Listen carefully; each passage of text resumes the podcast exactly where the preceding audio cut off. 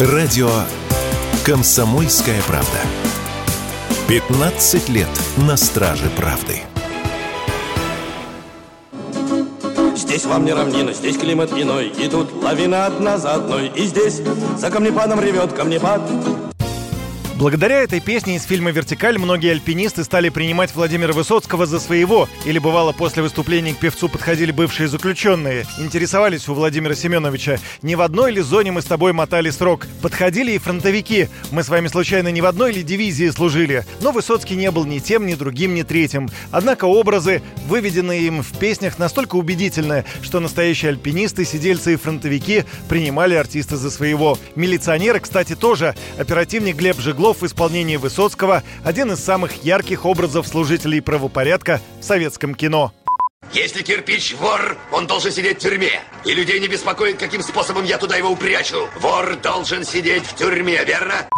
И вот что интересно, несмотря на свой дар столь убедительно вживаться в совершенно разные образы, Высоцкий предельно индивидуален. Подражателей у него немало, но сам он не похож ни на кого. К рок-музыке творчество Высоцкого отношения не имело, однако нередко журналисты называли Высоцкого первой русской рок-звездой за особый стиль вокала, за характерные для рок-звезд зависимости, за нелады с властями и полуподпольную, но поистине всенародную популярность. А каким с этой популярностью стал бы Высоцкий сегодня, в эпоху совсем другого шоу-бизнеса. Стал бы он выступать на сборных концертах среди поп-звезд, если бы дожил до наших времен, пошел бы общаться с модными ютуберами. Об этом мы спросили его сына Никиту Владимировича.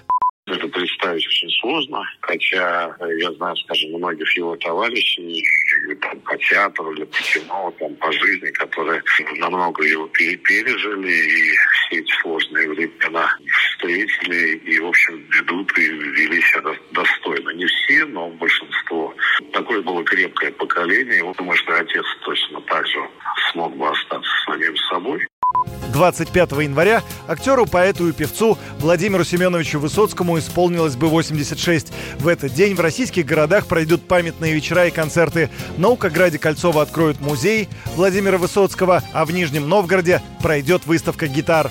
Юрий Кораблев, радио «Комсомольская правда».